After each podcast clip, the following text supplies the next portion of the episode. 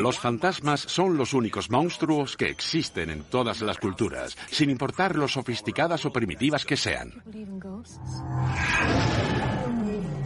Poltergeist es la película de casas encantadas más elaborada, más profunda y más divertida que se haya hecho jamás. El Resplandor es sin duda la historia de fantasmas por excelencia. Se me hizo un nudo en el estómago con la actuación de Jack Nicholson.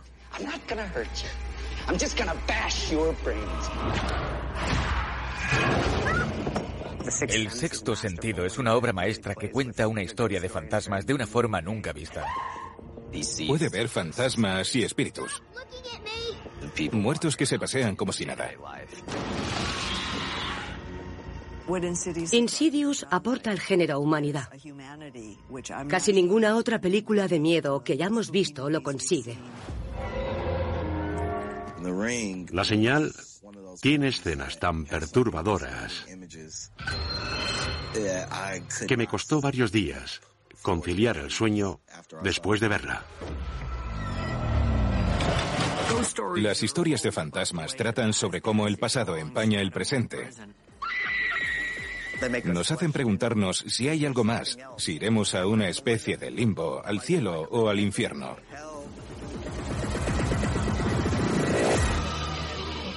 Se me pone el vello de punta al hablar de esto.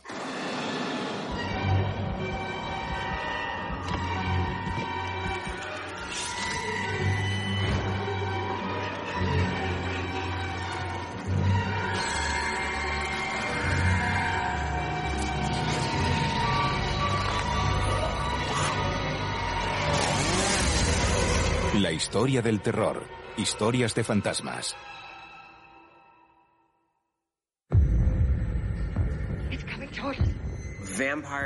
Vampiros, hombres lobo, zombies. Nadie cree que sean reales. Pero si preguntas a la mayoría por los fantasmas, te dirán que están seguros de que han visto a alguno. Que existen, que los han sentido o que hay casas encantadas. Por eso, el subgénero de los fantasmas nunca pasa de moda. Estas películas llevan con nosotros desde que se inventó el cine. La primera película de miedo, La Mansión del Diablo, de 1896, era de fantasmas. Pero hasta la década de los 80 apenas se veían espíritus en pantalla. Y si lo sabía, no eran muy convincentes. Todo eso cambió con Poltergeist. Poltergeist fue de las primeras pelis de miedo que vi de pequeña. Me aterrorizó en su momento. Y a día de hoy me siguen dando miedo los fantasmas. La vi de niño. Me conmovió la historia, la magia detrás de la incertidumbre, el más allá y los espíritus. Poltergeist es una peli sobre una casa encantada de las afueras, el lugar menos terrorífico del mundo. Es una familia que vive en una casa del Valle de San Fernando plagada de espíritus. Porque se construyó sobre un cementerio que ahora se está rebelando contra ellos.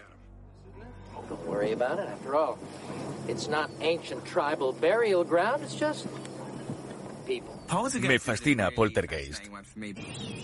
Se hizo acopio de casi todas las décadas del terror. Y las juntó para crear todo ese mal rollo.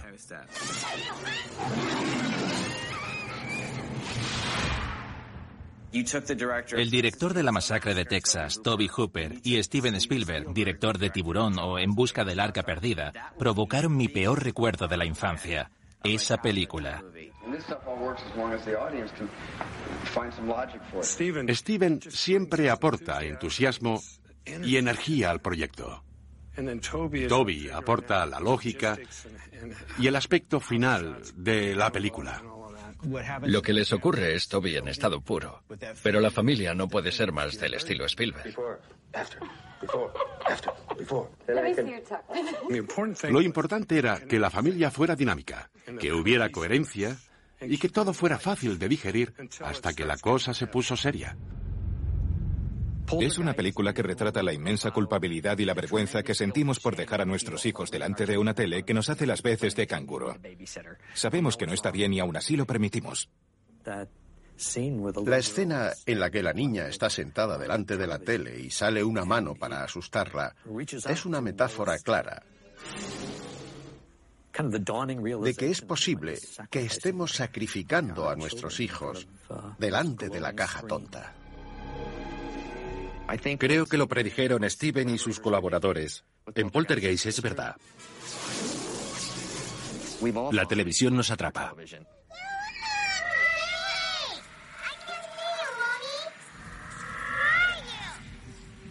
Su hija pequeña está atrapada entre este mundo y el otro. En el transcurso de la película, la madre va hasta el mismo infierno para rescatar a su hija.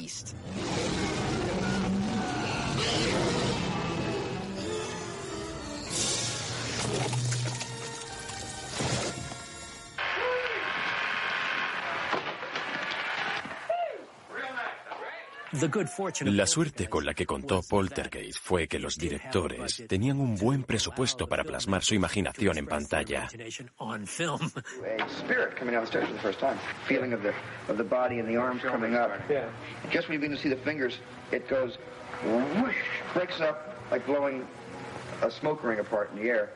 Todo lo que Toby y Steven imaginaran que debía estar en la película aparece.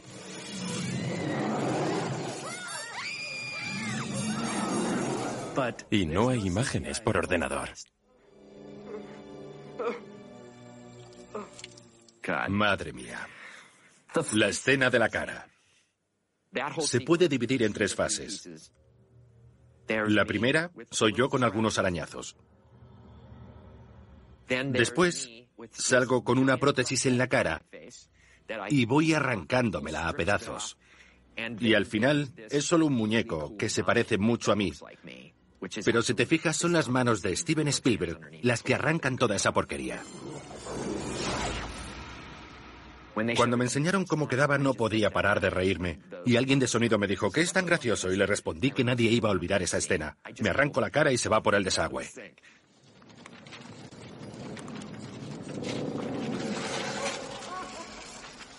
Hay muchísimos efectos.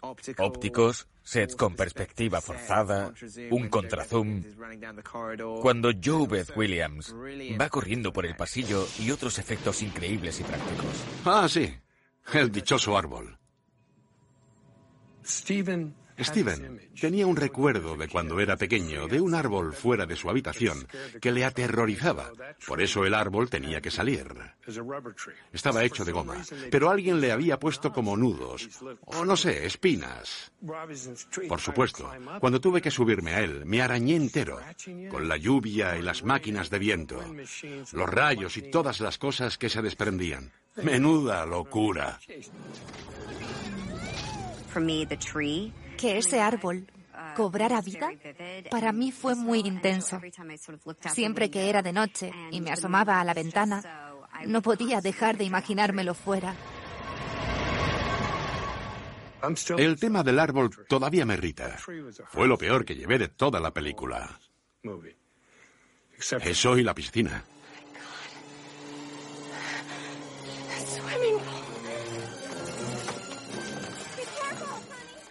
Craig Ray, el encargado de Atrezzo, la llenó de esqueletos.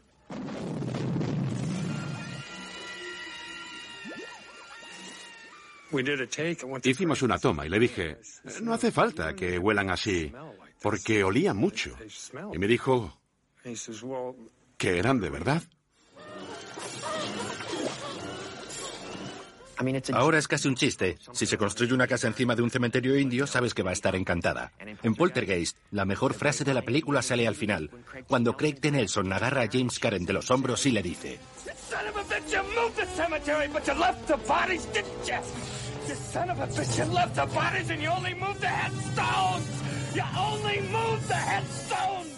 Creo que eso dice mucho de Estados Unidos. Movimos las lápidas, pero seguimos teniendo los cuerpos. El recuerdo de Poltergeist reside en la saga Insidious, en la que se nos muestra un más allá plagado de almas sin descanso, algunas amistosas, otras mortales.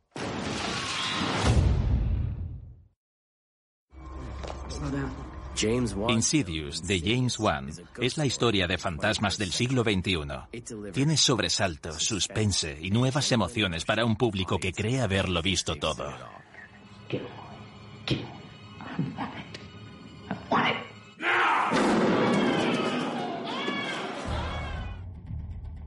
Da gusto tocar un tema así. Esa paz doméstica que supuestamente se respira en las afueras. Es divertido entrar y perturbar la paz doméstica de esa familia.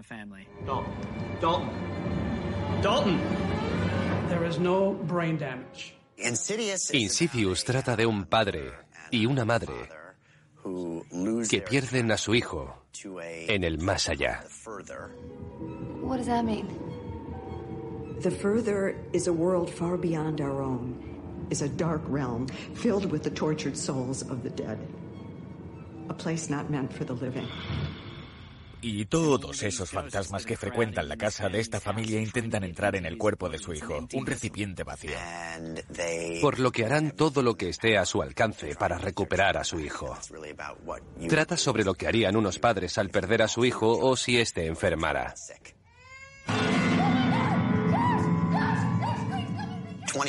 Cuando han pasado 20 minutos y el público empieza a preguntarse por qué no se van de la casa, Patrick Wilson le dice a Rose Byrne,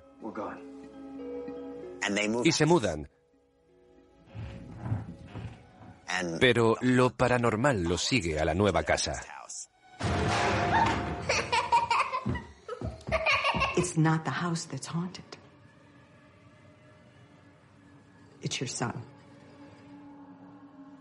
Así que da igual a dónde vayan, estas cosas les seguirán a todas partes.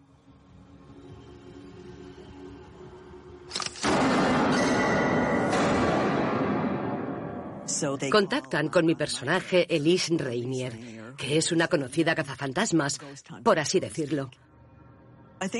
Creo que Elise es única en el sentido de que no es la típica heroína.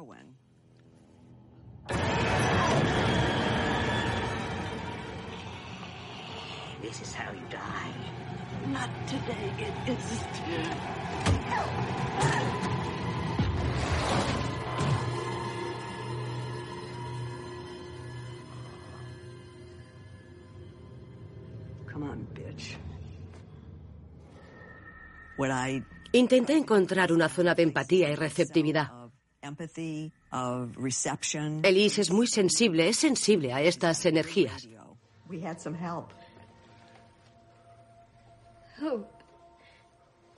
Someone else is here with us. Mom. Está en consonancia. Es una capacidad común. No creo que solo la tengan unos pocos. Pero nos sometemos a tantas interferencias que no prestamos atención. Si no nos escuchamos los unos a los otros, imagina otros mundos.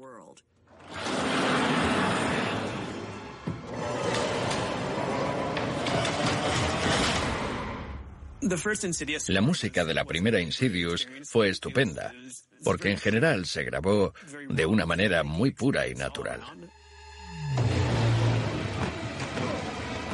Un amigo encontró un piano desafinado y cuando tocabas una tecla salían años de polvo acumulado.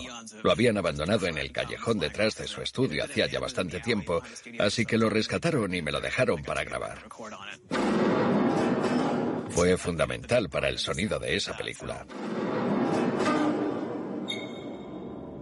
Nos alegramos mucho cuando Insidious tuvo tanto éxito y la gente la acogió también. La muerte es algo inevitable, a todos nos llega la hora. Yo creo que en las pelis de fantasmas apelan a la necesidad humana por responder a la pregunta de si habrá vida después de la muerte. Sabemos muy poco sobre el mundo de los espíritus, creamos o no en él. Tiendo a creer en todo porque creo que sabemos poco sobre muchas cosas.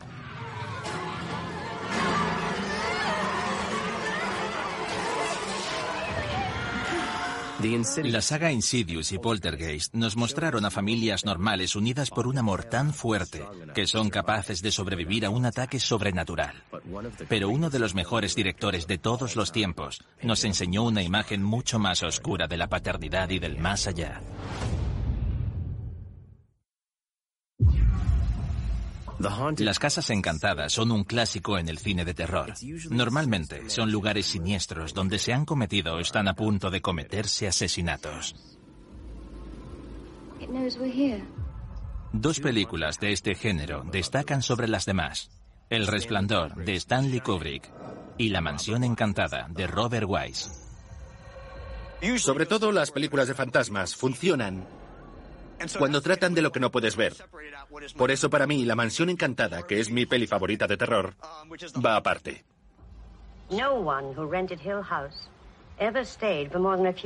Es la mejor película de terror del mundo.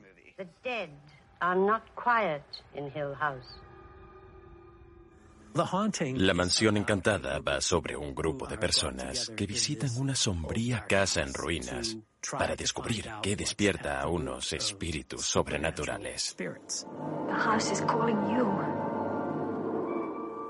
También cuenta la historia de una mujer que tuvo una relación complicada con su madre y huye de esa experiencia.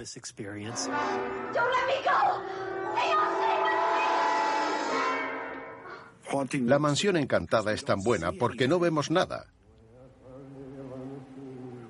No vemos a los fantasmas, solo se oyen y se sienten.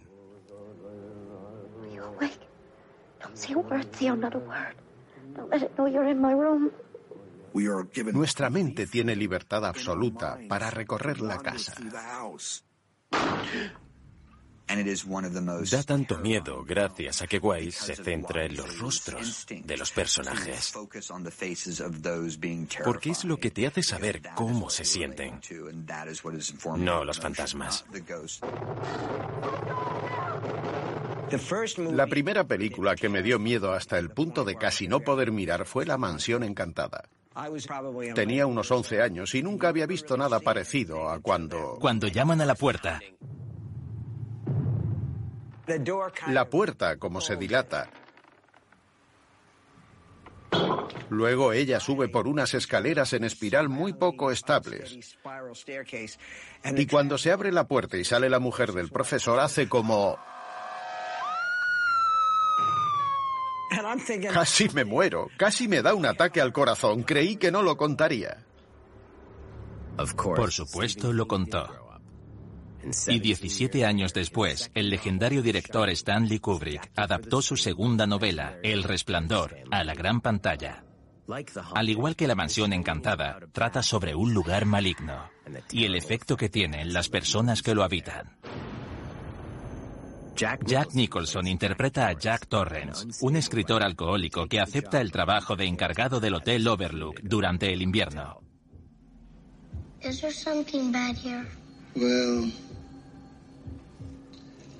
You know, Doc, when something happens, it can leave a trace of itself behind. Things that people who shine can see. Jack y su hijo Danny tienen un don psíquico, un resplandor con el que ven a los fantasmas de las personas asesinadas en Overlook. Esos fantasmas aterrorizan a Danny, mientras que vuelven loco a Jack. Jack Torrance es alcohólico. No sabe controlarse y culpa a su hijo y a su mujer de su impotencia creativa.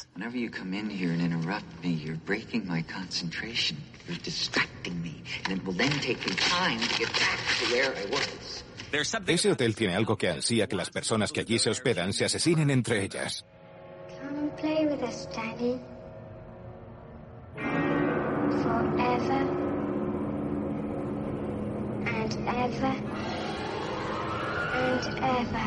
El Resplandor cuenta con escenas emblemáticas típicas de uno de los mejores directores de la historia.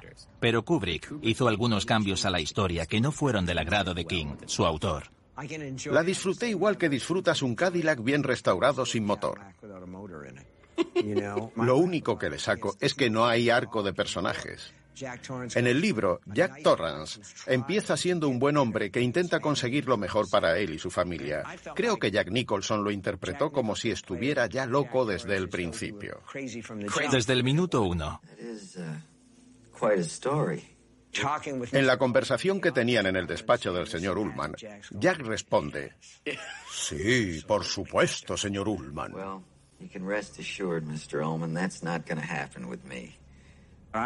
También creo que Kubrick cogió una novela potente, de terror y de suspense, y la convirtió en una peli de culto.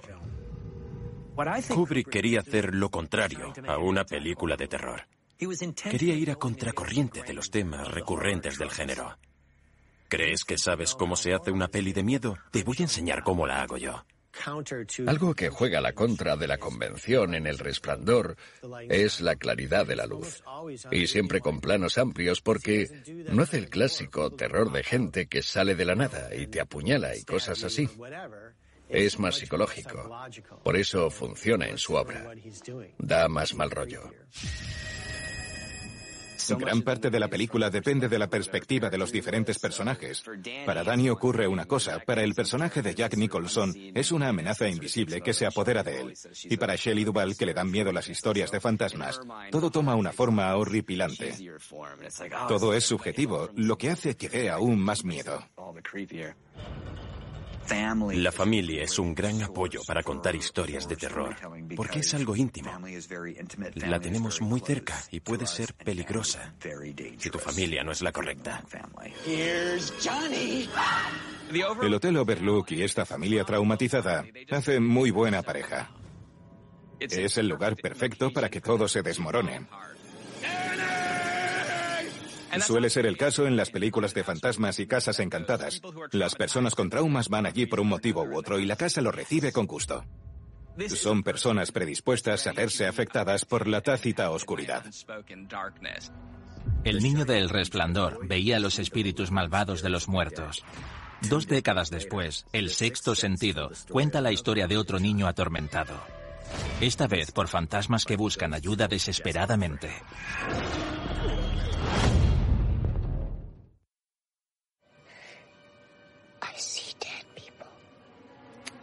Dead people like in graves and coffins.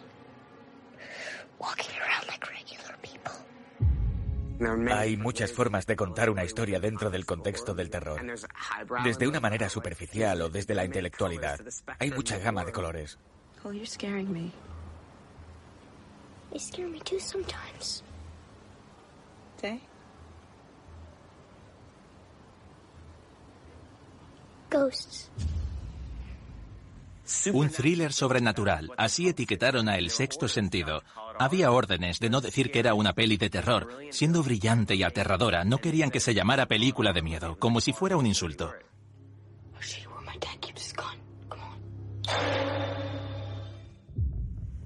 Cole Sear es un chico de 8 años que vive en Filadelfia con su madre soltera. Hay problemas y asuntos que le perturban y se topa con un psicólogo infantil. Think about what you want to get out of our time together. What our goals should be. Instead of something I want, can it be something I don't want? Y él intenta tratar a Cole, intenta ayudarle, y acaba descubriendo que Cole ve fantasmas y espíritus que se pasean como si nada, y que incluso van a su casa. Mama? No. Dinner is not ready. Lo mejor es que cuando alguien como Night Salaman hace algo como el sexto sentido, tiene la seguridad de pararlo todo y hacerlo íntimo, centrarse en las actuaciones y que compre rápidamente la premisa. El sexto sentido es conmovedora. El propósito de todos los fantasmas era resolver sus asuntos humanos, lo que da más miedo que un simple espíritu. También tenía grandes actores. Bruce Willis estaba increíble, diferente a lo que nos tenía acostumbrados.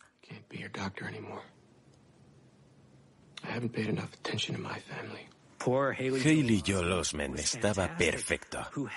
Su cara rebosaba expresión, dolor y soledad. Tanto que parecía que tenía 40 años en vez de 10. En esa película, Haley Joel Osment está sobresaliente. Y te atrapa tanto él como actor que no puedes evitar sentir pena por los difuntos a través de sus ojos. El rodaje fue mi educación sobre las pelis de terror porque me enseñaron muchas imágenes para que me sirvieran de ejemplo sobre cómo actúan las personas en situaciones así, porque a los 10 años no has vivido experiencias tan traumáticas.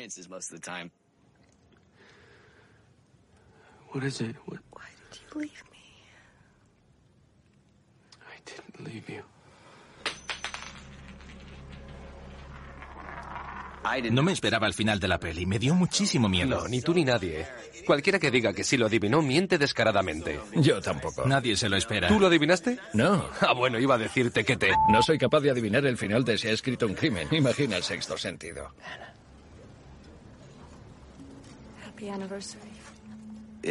Es una película aterradora. Pero el miedo no lo dan los fantasmas, sino las personas que temen no poder comunicarse entre ellas. En realidad la comunicación es la temática de la peli. That's right. That's what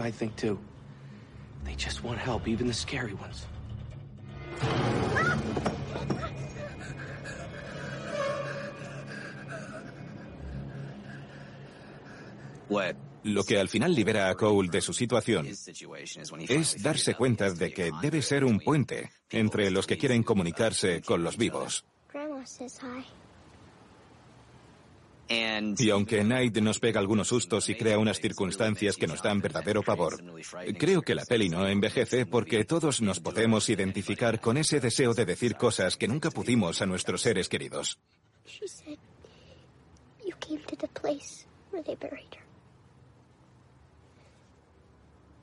Asked her a question.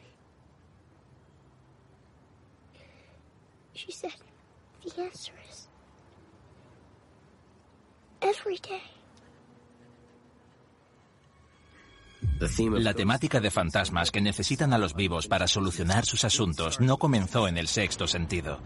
Las mejores historias de todas las épocas tratan sobre asesinatos que los muertos quieren que resolvamos.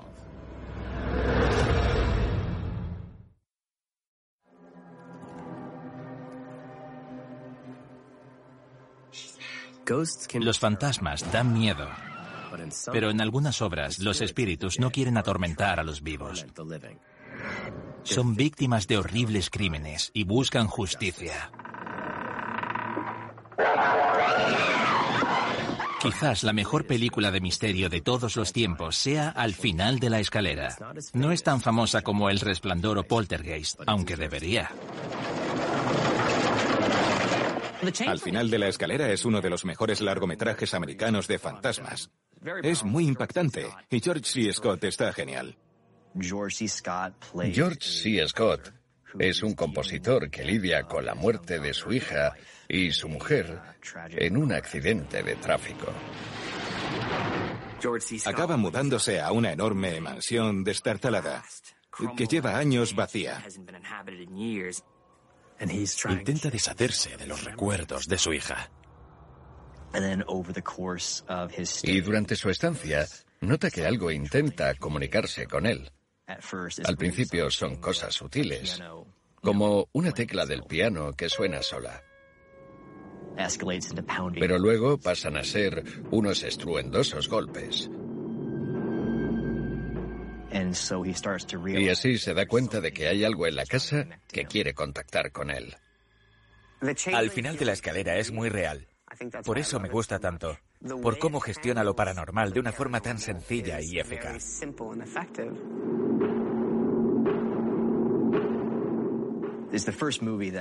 Fue la primera película que hizo que una simple pelota diera auténtico miedo. La pelota baja haciendo pum, pum, pum, pum. Y George C. Scott la ve y dice, se acabó. Así que la coge y se va a un puente cercano. Y la tira al río desde unos 20 metros de altura. Vuelve a casa pensando que estaría a salvo. Y justo al entrar por la puerta,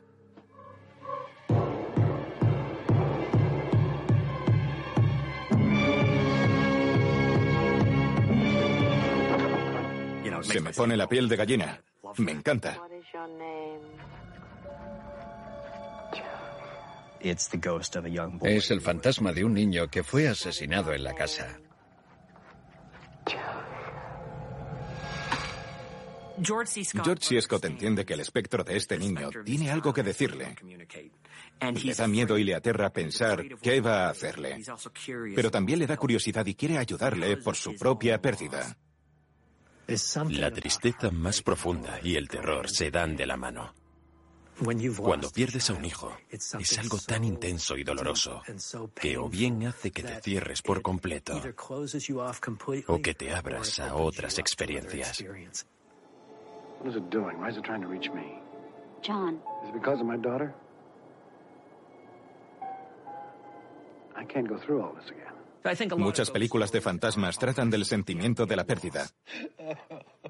Intentan darle sentido a la muerte de los seres queridos y su significado. ¿Qué pasará cuando ya no estemos? Si nos viéramos forzados a quedarnos en este plano, desde el más allá, será porque tenemos asuntos sin resolver.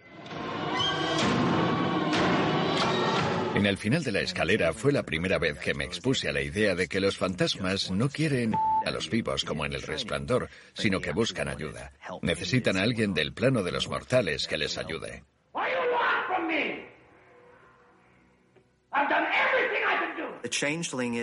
Al final de la escalera no es solo una película de terror, también trata de un asesinato.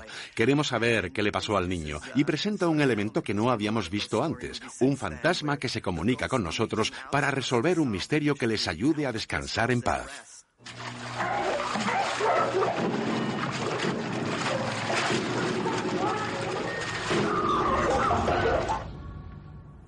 Es algo recurrente en las películas de Guillermo del Toro. En ellas sentimos el dolor de los espíritus. A diferencia de Al final de la escalera y otras pelis similares, Del Toro nos deja ver a los fantasmas. El niño asesinado en El Espinazo del Diablo es uno de los personajes más impactantes del cine. Guillermo tiene un don visual.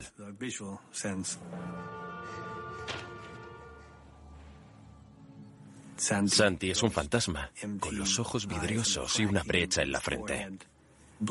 Le sale sangre de la herida, como si flotara. El agua fluye según las condiciones en las que murió.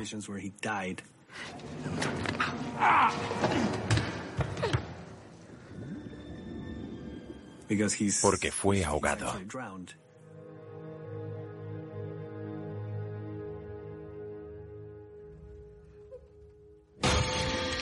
Pero la mayor película de fantasmas de Del Toro es La Cumbre Escarlata de 2015.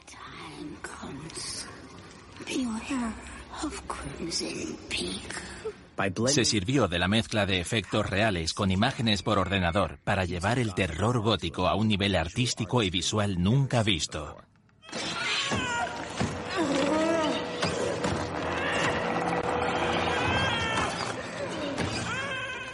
La Cumbre Escarlata fue mi quinta o sexta película con Guillermo del Toro. Cuando me llama y me dice que quiere que salga en su película, no le hago preguntas, solo acepto y ya me enteraré de qué se trata, porque confío mucho en él. Y cuando me dijo que haría dos de sus cinco mujeres fantasmas en pantalla, le dije, perdona, ¿qué? La Cumbre Escarlata trata de una mujer que ha perdido a su padre. Edith conoce a un caballero que le ofrece una vida mejor si se muda con él a Inglaterra. Y con ella se van su dote y su herencia.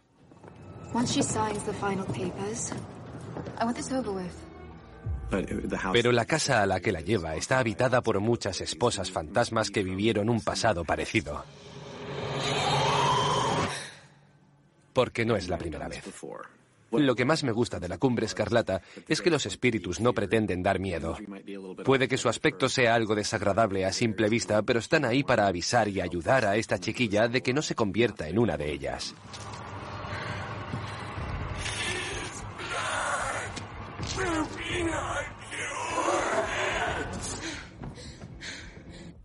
Las historias de fantasmas tratan sobre cómo el pasado empaña el presente.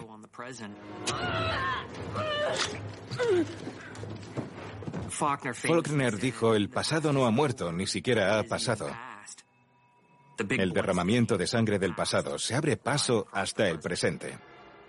Los fantasmas de la cumbre escarlata fueron víctimas de un asesinato a sangre fría. Al igual que ocurrió en La Señal, solo que este no quiere ayudarte. Es una asesina en serie que sale de su tumba. Have you heard about this videotape that kills you when you watch it? What kind of tape? A tape. A regular tape.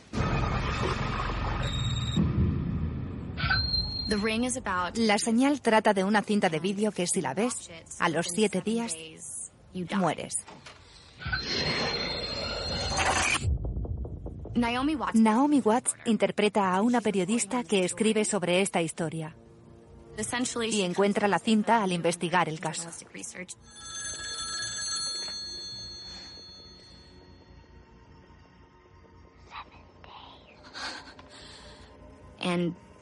Se la lleva a casa y su hijo la ve.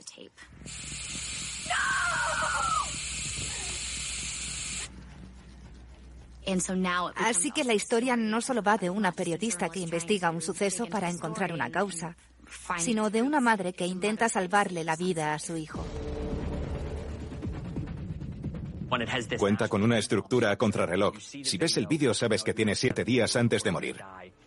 Tu vida se va a ir a pique. Se va a parecer cada vez más a una pesadilla.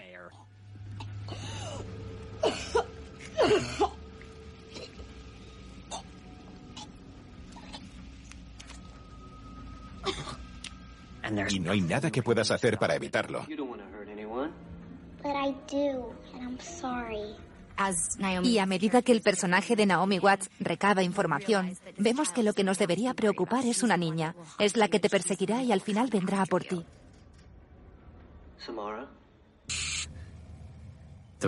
La señal es un remake de la película japonesa de Ring. Comparten argumento, pero se diferencian las culturas occidentales y orientales en cuanto a historias de fantasmas. Es un enfoque muy específico. Las películas japonesas solo necesitan una cara pálida y un pelo largo y negro. Es un símbolo que lleva años utilizándose. Es un icono que da miedo y pone la piel de gallina al público japonés, pero no al estadounidense.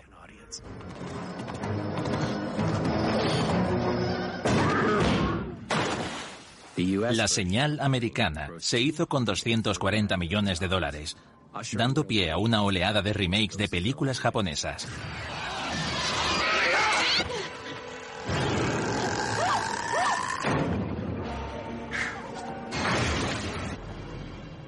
El amenazante y oscuro terror japonés llegó a las películas de Hollywood, del mismo modo que el remake de Andrew Douglas, La morada del miedo, en 2005. Era la primera vez que veíamos películas asiáticas de este estilo, y nos cautivaron esas imágenes tan inéditas para nosotros. La niña que se retuerce mientras la sujetan pegada al techo es una escena muy típica de estas películas de terror. Pero La Señal sigue siendo la obra de mayor éxito basada en un clásico del terror japonés.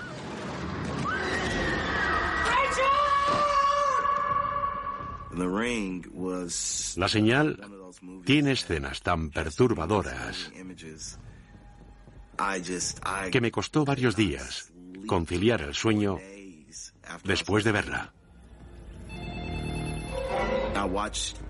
Me gustaba ver la tele y siempre que salía el ruido blanco en la pantalla me moría de miedo.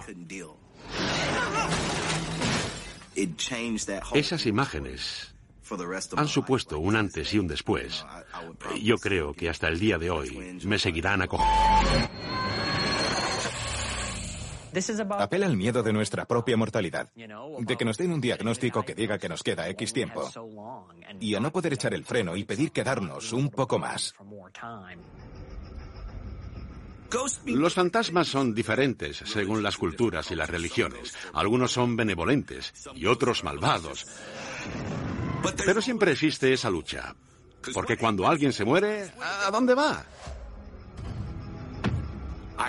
Tengo una amiga que dice que la gente no se muere, que se van de vacaciones. Y si le preguntas, ¿dónde está Larry? Te dirá que en Río de Janeiro, tomando el sol, porque un día están aquí y al día siguiente no. Por eso tenemos ceremonias, funerales y rituales, para ayudarnos a lidiar con ese dolor. Y parte de ese dolor se basa en no saber a dónde van. El cine también ayuda, es terapéutico, habla sobre ese destino.